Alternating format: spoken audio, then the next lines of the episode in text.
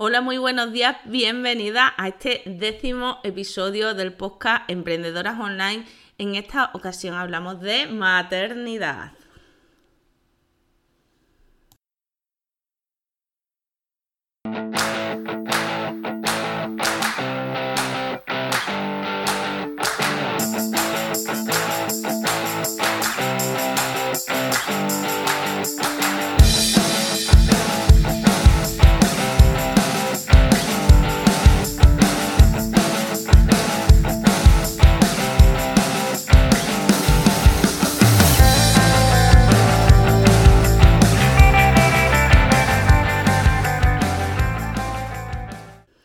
Hablamos de maternidad en este décimo podcast, porque eh, sí que es cierto que la maternidad la vivimos muchas veces las mujeres jóvenes, las mujeres de nuestra generación, como un impedimento a nuestra carrera profesional.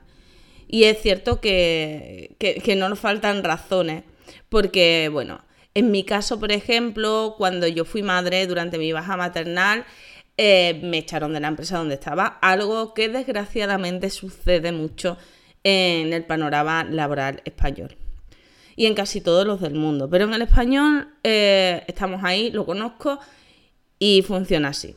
De buenas a primeras, como tu vida familiar aumentan las preocupaciones, aumenta eh, el número de días que quizás tengas que disponer, o al menos eso piensa el empresario, eh, se dispersa tu atención, ya la empresa no llega a ser tu única referencia en la vida, pues bueno, piensan que, no estamos preparadas para seguir en, nuestros puestos de trabajo, sobre todo si exige alguna responsabilidad en muchas ocasiones y acabamos expulsadas del, del, mundo laboral. Es así.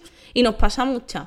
Y nos pasa a muchas. No es algo eh, que, nos deba preocupar. Desde luego yo, eh, que iba para super ejecutiva y que me encantaba el trabajo que hacía y que estaba siempre a la moda última de tecnología, conociendo la tecnología en profundidad, conociéndolo todo, estudiando empresariales, jamás, jamás, jamás pensé que eh, eso me fuera a pasar a mí. De hecho, yo pensaba incorporarme de la baja laboral, antes incluso de la baja por maternidad, disculpa, eh, antes de, de terminarla porque bueno, me parecía que mi trabajo era súper importante y yo era súper necesaria y sin embargo, tras una enfermedad de mi hijo que ingresó en el hospital, y creo que debido a eso, porque dejé de conectar eh, con la empresa cada vez que me lo requerían, que mi hijo tenía 40 días, pues directamente pues, me despidieron. Además por burofaz, lo cual me siento bastante mal, dado que yo había estado disponible en una baja que tuve antes del embarazo y luego durante la baja maternal estuve constantemente disponible para todos los proyectos. Lo cual luego que te despidan por burofaz es un poco así. Pero sin embargo, en el emprendimiento, como en muchas ocasiones, cambian completamente el panorama, cambia completamente qué es importante y qué no, y cómo se refleja eso eh, en nuestra productividad. Y en cómo nos perciben los demás también. Y en cómo nos percibimos nosotras mismos. Yo creo que la maternidad eh, para las mujeres supone muchísimo impulso a la hora de emprender. Una de las razones, por supuesto, es el tema de la conciliación, puesto que en España es muy, muy, muy difícil conciliar por los puestos de trabajo que hay, es muy difícil. Sí que es cierto que la mayoría, bueno, pues si están en un puesto, están en un puesto de funcionariado, tienden a pedir una reducción de jornada y bueno, con eso más o menos se apaña. Pero si estás fuera del mercado laboral en el momento eh, que has tenido un niño o te expulsa al mercado laboral por el hecho de haber tenido un niño o hacen que te vayas del mercado laboral porque eh, consiguen ah, con diversas tretas las empresas que no, que no sigas con ellos, que lo suelen hacer también, pues acabas en un limbo en el que es muy difícil que puedas incorporarte a trabajar con un niño tan pequeño en una empresa nueva, además que difícilmente, además de incorporarte en una empresa nueva, puedas pedir una reducción de jornada. Y eso impulsa a, algunas mujeres durante la maternidad a emprender. En Francia a este fenómeno se le llaman las mompreneurs, eh, las madres emprendedoras que visto el panorama que hay y visto que difícilmente eso lo puedan solucionar, deciden eh, emprender por su cuenta. Esa es solo una de las razones por las que emprenden después de la maternidad.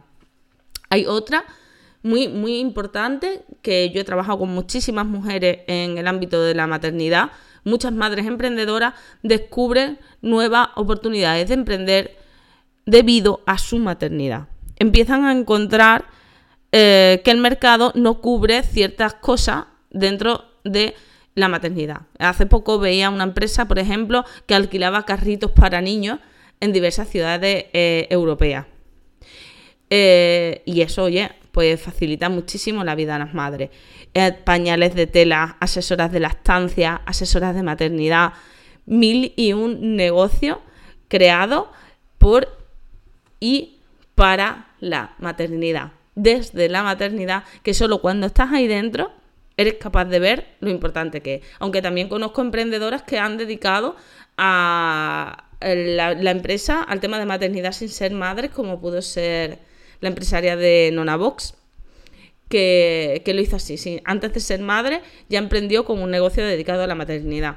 Pero no suele ser lo común. Lo común que tenemos ahora mismo es precisamente emprender eh, cuando eres madre en el negocio de la maternidad, con una sensibilidad especial y con una perspectiva completamente diferente. Esa es la segunda razón por la que las mujeres emprenden.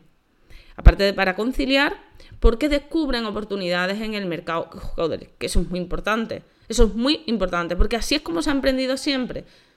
Como se ha emprendido clásicamente, digamos de manera clásica, ha sido por oportunidad, porque detecta el emprendedor una oportunidad en el mercado y resulta que al ser madre entras en un universo nuevo que no conoces de pañales, de tetas, mm, de biberones algunas, de muchísimas, muchísimas cosas y descubres que, hay mucho hueco ahí en el mercado y muchísimo que se puede hacer y que ese mercado está ahora mismo eh, muy abierto a la innovación y a las nuevas experiencias. Entonces, por eso emprenden. Y después hay un tercero, que es el que potenciamos muchísimas de las consultoras y mentoras que nos dedicamos al tema de la maternidad, que es por el propio empoderamiento que te da la maternidad.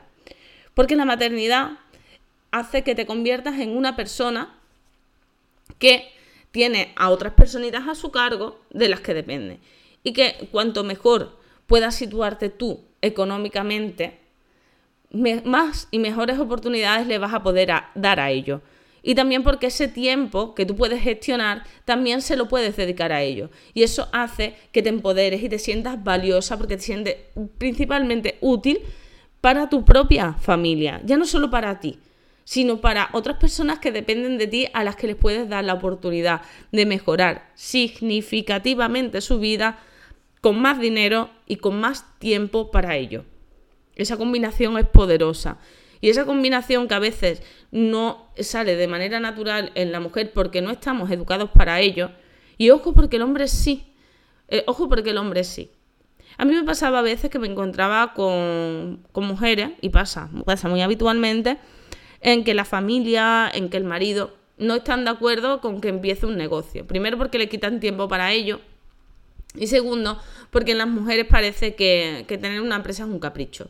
Sin embargo, para ellos son unos grandísimos cabezas de familia que es para sacar adelante su familia y darles lo mejor que puedan darle. Entonces, esa misma eh, filosofía las mujeres no, no la tienen.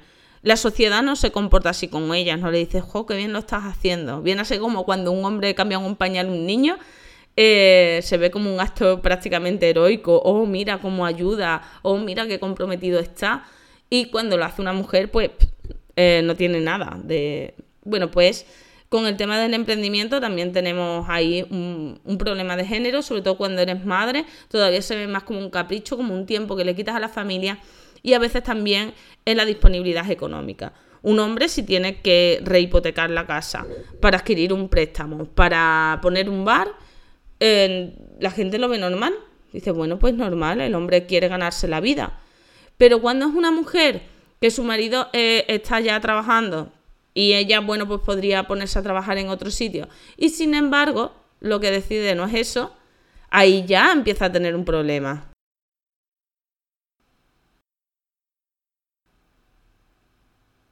ahí ya eh, sí que no toda la sociedad lo ve bien. Y eso es un problema. Es un problema y entonces la mujer tiene que empoderarse a través del discurso y que tiene que interiorizar de que está haciendo lo mejor para sus hijos. Está obteniendo, va a obtener más recursos para sus hijos. Eso también viene muy bien a la hora de tener un buen enfoque de negocio. Porque muchas veces también es verdad que viene un poco despistada y es, bueno, yo con ganar algo al mes, con tal, con... No, no, no. Tú quieres ganar lo máximo que te permita el potencial de tu idea, en principio tu tiempo y tu disponibilidad, para poder ofrecer mejores oportunidades. Porque el dinero compra mejores oportunidades para tus hijos y para tu familia, pero principalmente para tus hijos. Y ese discurso en una madre bien interiorizado es muy, muy, muy poderoso. Es muy poderoso y cambia muchísimo la visión. Entonces, esas son mis tres razones que yo he observado a lo largo de mi trabajo con tantísimas madres de el por qué acaban emprendiendo. La tercera hay que trabajarla más, pero que tengáis claro que es otra de las razones. Vas a poder manejar mejor tu tiempo, vas a poder flexibilizar tu tiempo para ofrecérselo a tus hijos, tienes la capacidad de alcanzar más recursos y vas a poder poner todo tu potencial a tu servicio y al de tu familia. A la vez que pones en marcha el proyecto de tu vida, lo que realmente quieres y te vas a sentir muy satisfecha con ello.